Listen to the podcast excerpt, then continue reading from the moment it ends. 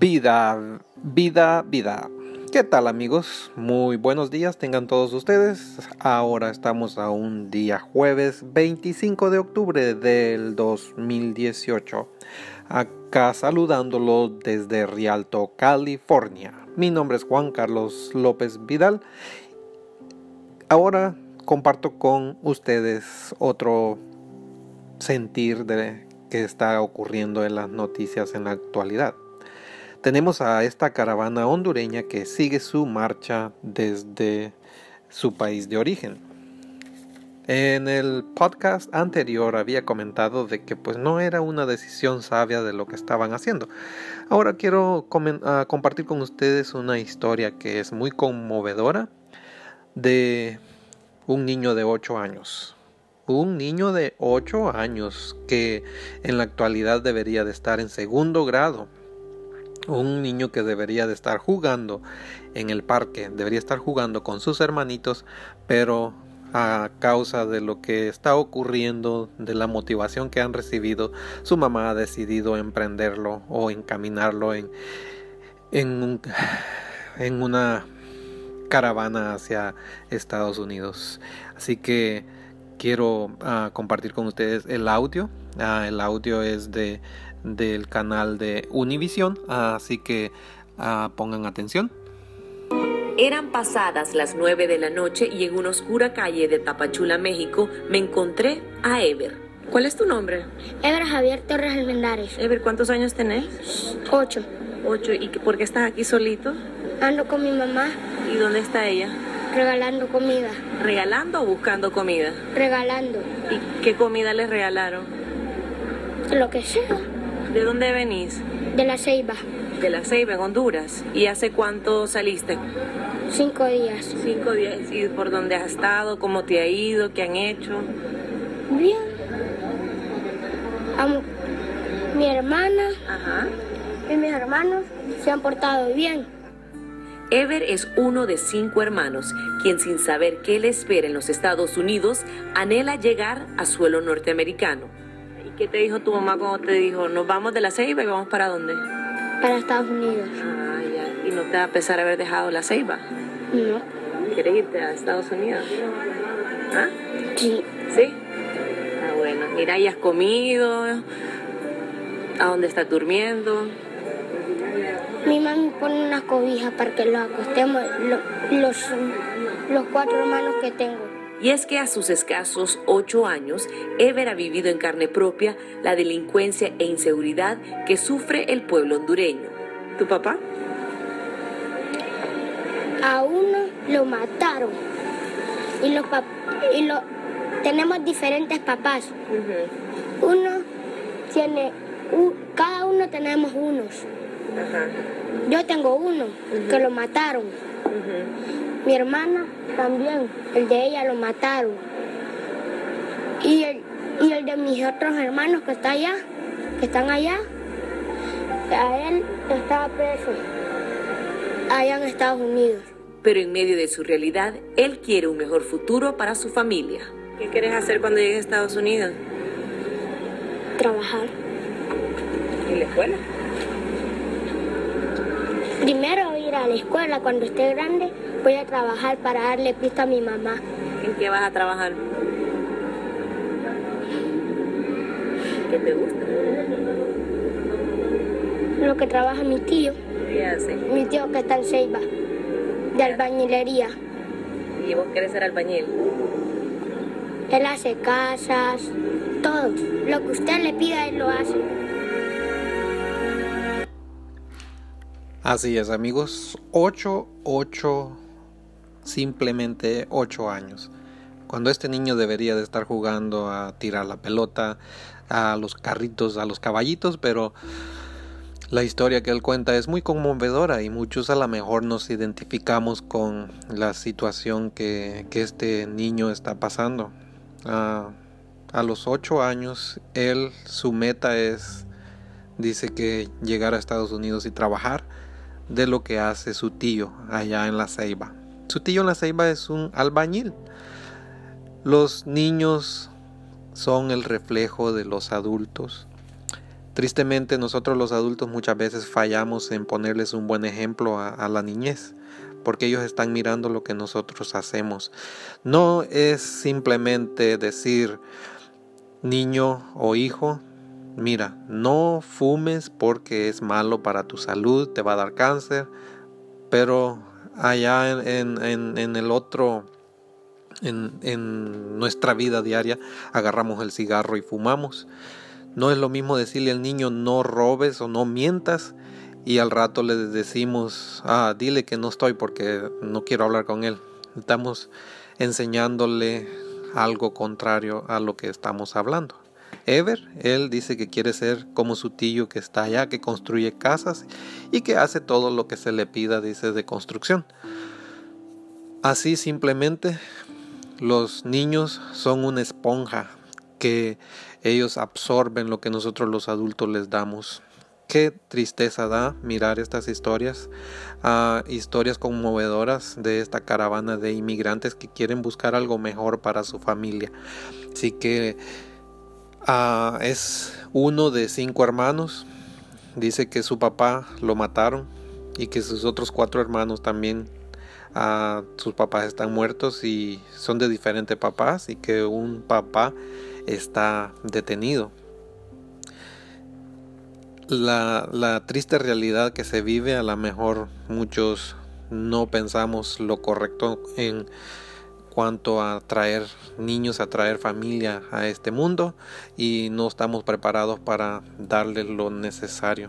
Pero historias como estas se, se están viendo que están conmoviendo al mundo, están conmoviendo a la gente que las escucha y no solamente los que vienen en la caravana, hay muchos que no han podido salir y, y están pasando esta situación.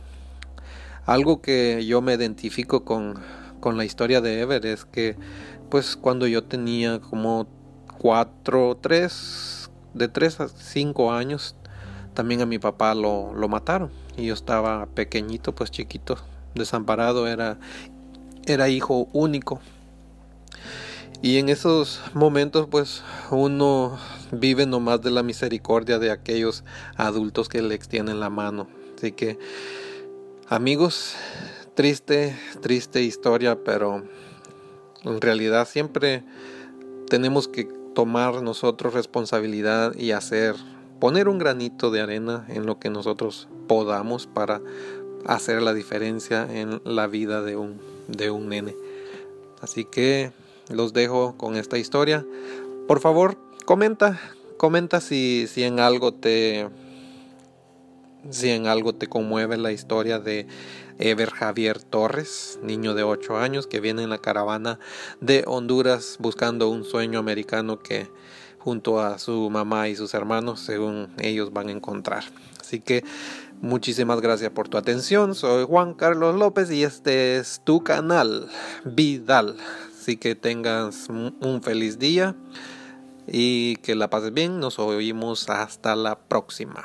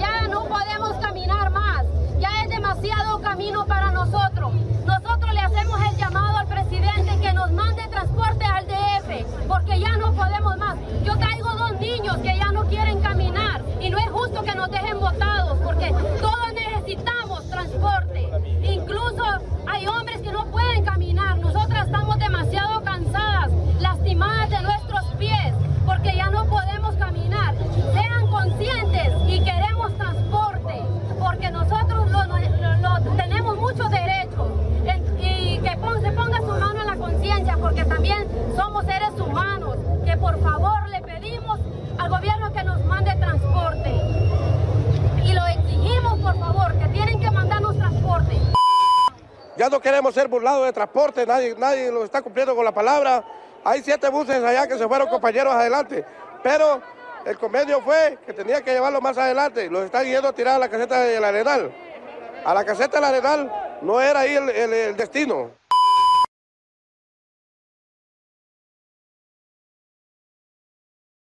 Yo sé que no es fuerza que le den de comer a uno, ¿verdad? No es fuerza. Y la verdad, pues la comida que están dando aquí, fatal. Miren, solo miren lo que están dando. Miren, puros frijoles molidos como para que fueran, como que les estuvieran dando de comer a los chanchos. Y la verdad, pues, ni modo, hay que comerse esa comida porque si no, nos morimos del hambre. Mejor, mejor que me topen a tiros, no comer frijoles. Yo no como frijoles, que quede claro, ¿verdad? Por acá tenemos otro de nuestros hermanos americanos. Eh, ¿Cómo te llamas? ¿De dónde vienes? Honduras. De Honduras. ¿Qué te ha parecido el viaje? Bueno, el viaje está bien, pero el problema es que comida que no lo dan, solo ¿Le ha hecho falta comida? comida que no lo dan, pero comida. Eh, esos sándwiches con mortadela, es bueno, está bueno el apoyo, pero solo un sándwich lo han dado, pero eso... Torta, no sándwich. No, el uno, sándwich, pero no lo come la gente, porque ya viene hasta aquí, ya solo el sándwich. Ah, ok. ¿Te gustaría que le dieran otro tipo de comida? Sí, hombre. que nos pusieran a trabajar. Trabajo queremos, pero queremos primero bañarnos, descansar un rato. ¿Y no hubo esto en los albergues? No. No comimos ayer ni baño, no pudimos hacer del baño porque no había. Porque no había agua. ¿Qué albergue te tocó? ¿Sabes? 2000. Albergue 2000. ¿Tu nombre cuál es?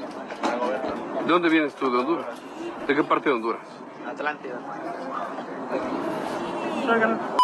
Vamos para el parque de la amistad porque a la alberga ya no creemos, porque los, los encierran y no los dejan salir, pero ni a comprar comida.